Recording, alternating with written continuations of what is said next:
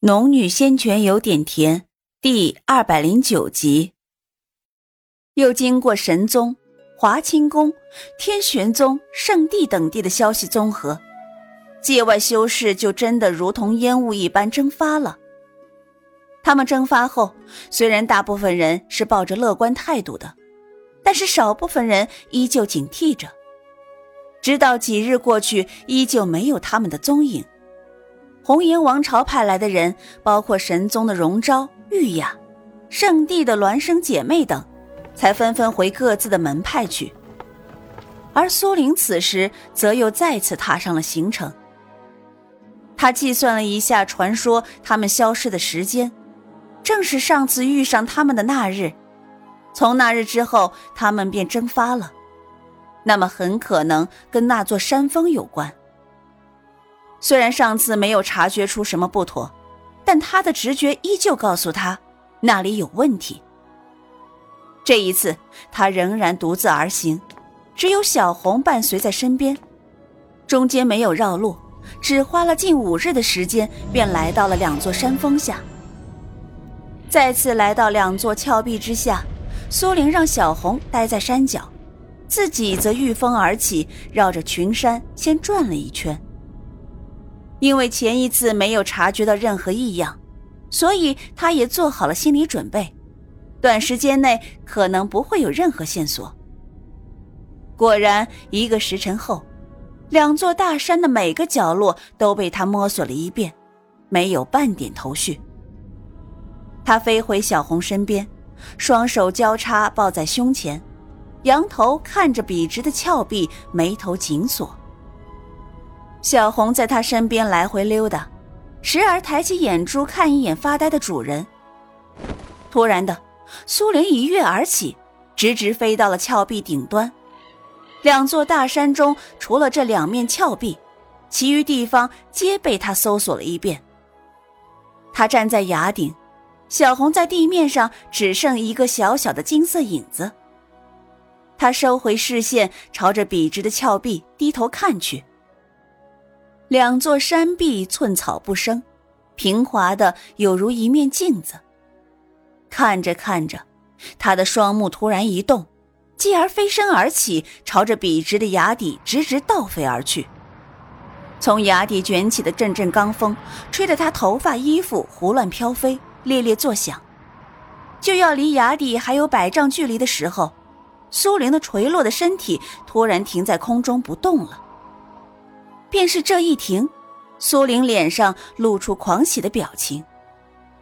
若是从崖底看上来，她的整个身体是悬浮在空中的，而她却轻轻一翻身，直直的站了起来，一步步朝着两面悬崖中唯一一块突出的大石走去。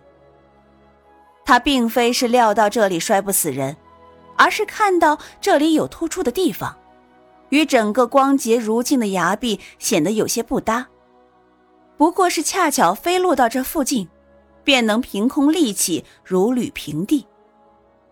他缓缓走到突出的那块大石上，这里并没有什么山洞，也没有什么武功秘籍，只是一块十分狭小的凸起大石，仅仅有三尺宽，两尺长。他站在上面，虽不显得拥挤。但也绝不宽敞。虽然没有什么山洞，他也并不失望。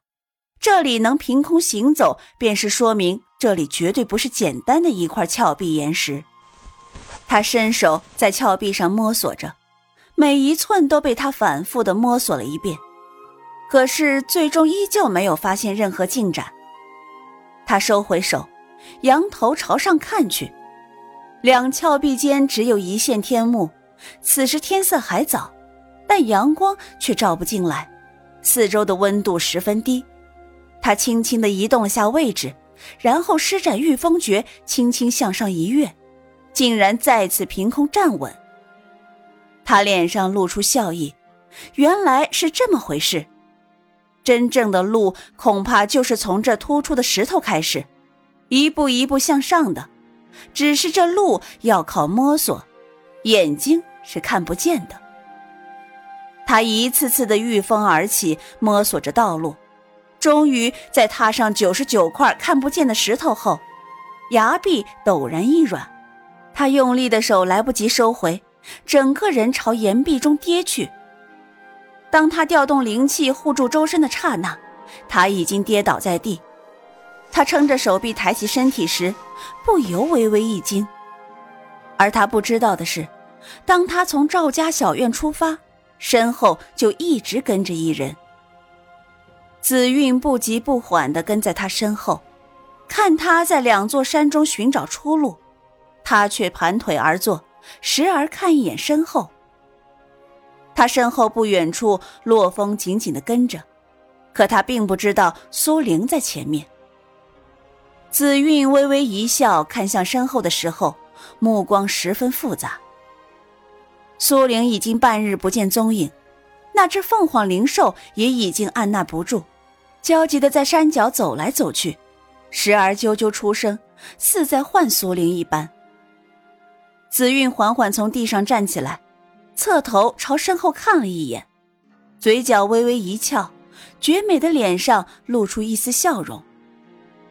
他的身影迅速消失在两座山峰间，刚刚苏玲的动静，他全部都看在眼里，自然也知道他最后是消失在两座峭壁之间。而洛风跟上来时，紫韵已经在山巅之上，他故意没有立马跳下悬崖。而是在山崖间御风而行，假作是在寻找什么。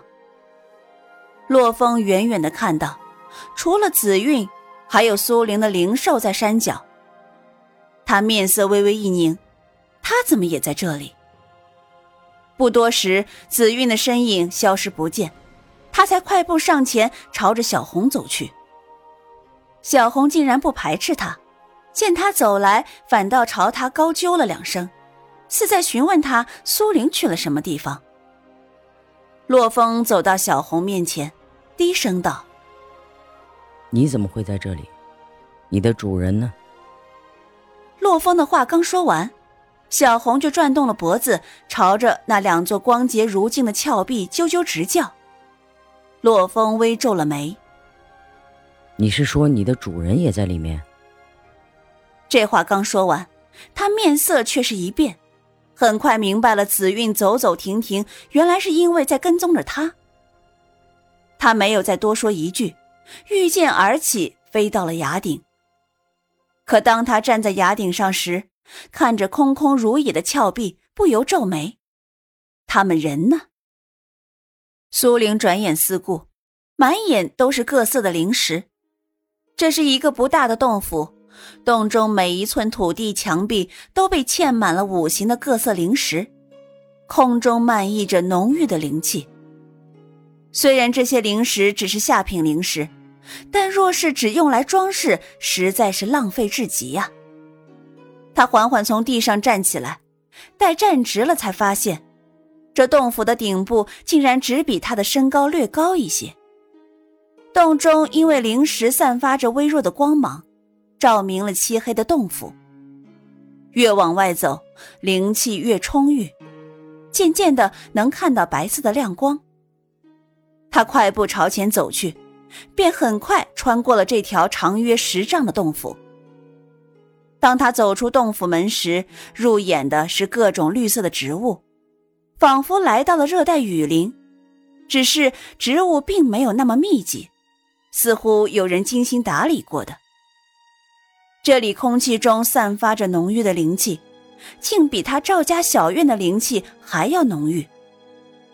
他小心谨慎地缓缓朝前走，大约走了百米的距离，没有任何事情发生。他稍稍放了些心，抬脚再走，却在这时感觉手臂一僵，但这感觉不过持续了片刻，便立马消散，快的几乎让人觉得是错觉。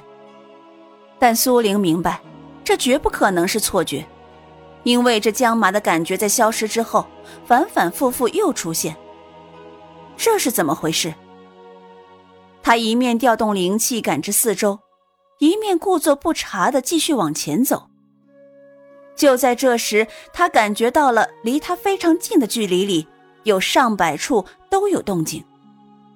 他好看的眉轻轻一拧，陡然的御风而起，朝着离他最近的一株茂密大树飞去。就在他将要飞到时，那动静却陡然消失。他拨开树叶，什么都没有发现。如此几次，次次都无所获，而身体上僵麻的感觉一直不曾消失，来得快，去得也快，并不影响他的行动，可是却膈应的紧。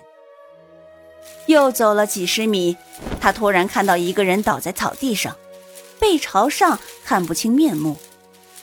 他快走过去，用法术令他翻了个身，却发现这人已经没了气息。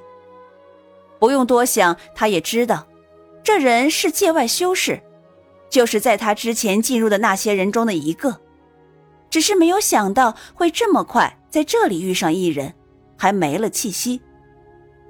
他的眉头皱得更紧了，不敢小觑刚刚那些僵麻的感觉，这里肯定有诡异。他能肯定，这里有生物的存在，只是见不到他们。